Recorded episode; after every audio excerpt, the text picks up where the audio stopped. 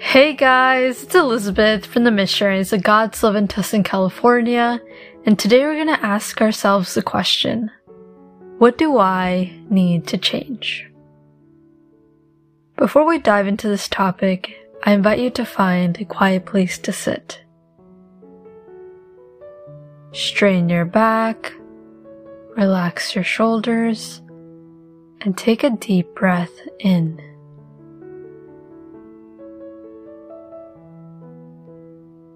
Invite the Holy Spirit to come to you. Come, Holy Spirit, and please descend your Spirit upon to me, even if I do not deserve you.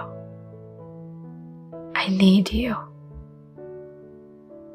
I ask you, Lord, forgiveness for any sins that I have fallen today, yesterday, or in my life in general. Please forgive me and help me to grow closer to you, to grow stronger with your strength. And help me to be humble and to follow your will. Thank you, God. Jesus was baptized when he was 30 by John the Baptist.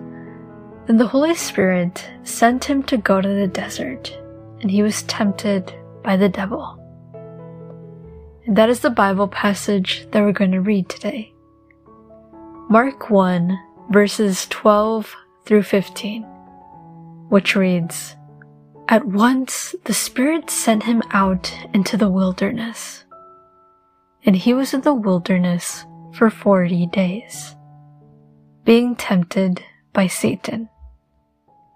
He was with the wild animals, and angels attended him. After John was put in prison, Jesus went into Galilee proclaiming the good news. The time has come, he said. The kingdom of God is near.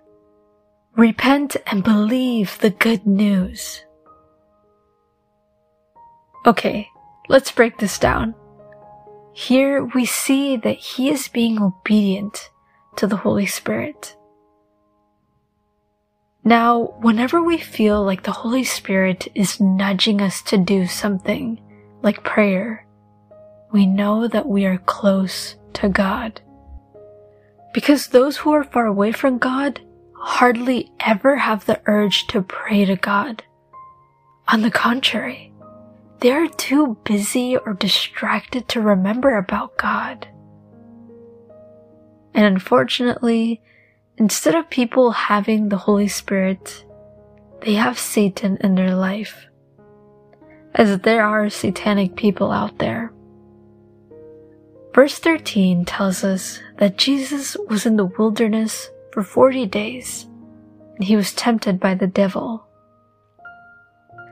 This tells us that Jesus was with the wild animals and also angels. This is an interesting contrast.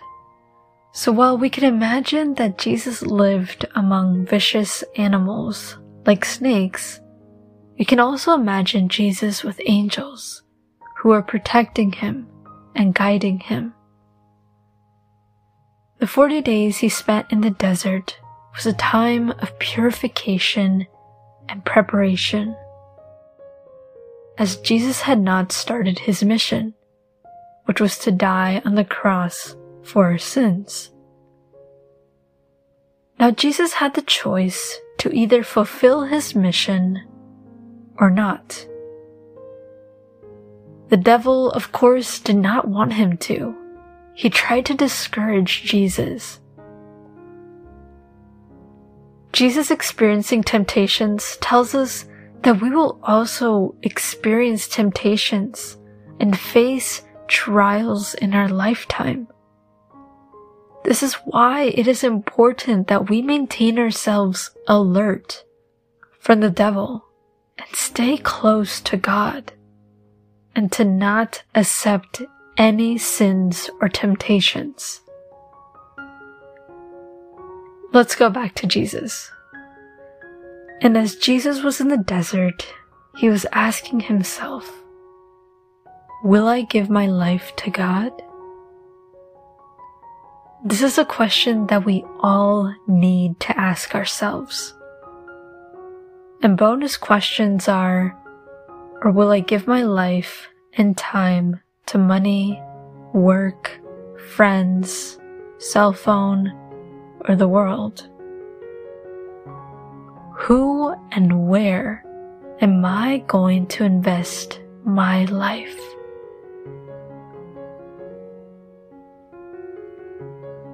Now we all need purification because we fight two things. We all have a body and our body always desires things.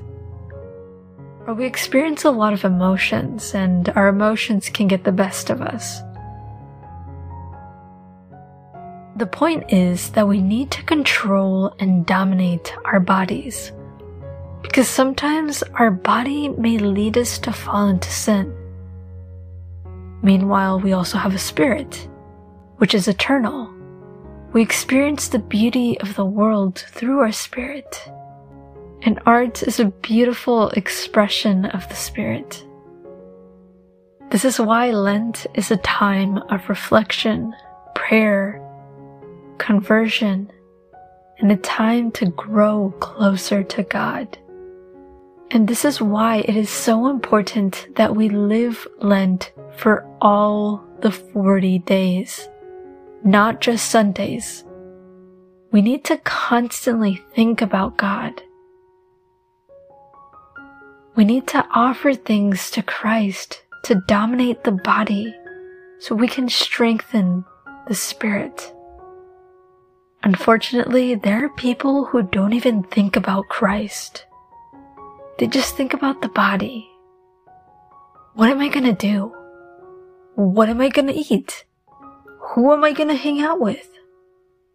And God? He flies out of their minds and hearts. We need to move closer to Christ now. The second part of this passage is that Jesus begins to preach after being in the desert. And what does he preach? Verse 14 and 15 tells us Jesus went into Galilee proclaiming the good news of God. The time has come, he said. The kingdom of God has come near. Repent and believe the good news. Some people complain that they don't have God in their lives. They complain because they don't feel Christ. But that's because we have accepted sin. Or we give God the scraps of our time or the scraps of ourselves. The leftovers. But God can never enter in our hearts until we renounce our sins. Some people say, but I go to church on Sundays. I serve a little bit here and I serve a little bit there, so I'm good, right? The response to that is, Are you sure that is all that God wants you to do? Meanwhile, some other people think, but I don't do anything bad, like major sins. But if we don't do anything good or serve, we won't enter the kingdom of God. And if you don't believe me, go look at Jesus' words in Matthew 25 verses 32 through 46, where he talks about separating the lambs and the goats. Let's be honest with ourselves. We all need to at least change something, even if it's something small. So I invite you to reflect and ask yourself the question we made in the beginning. What do I need to change? To add on to that, what do I need to change to grow closer to God? Continue meditating and talking to God and listen what He wants to tell you.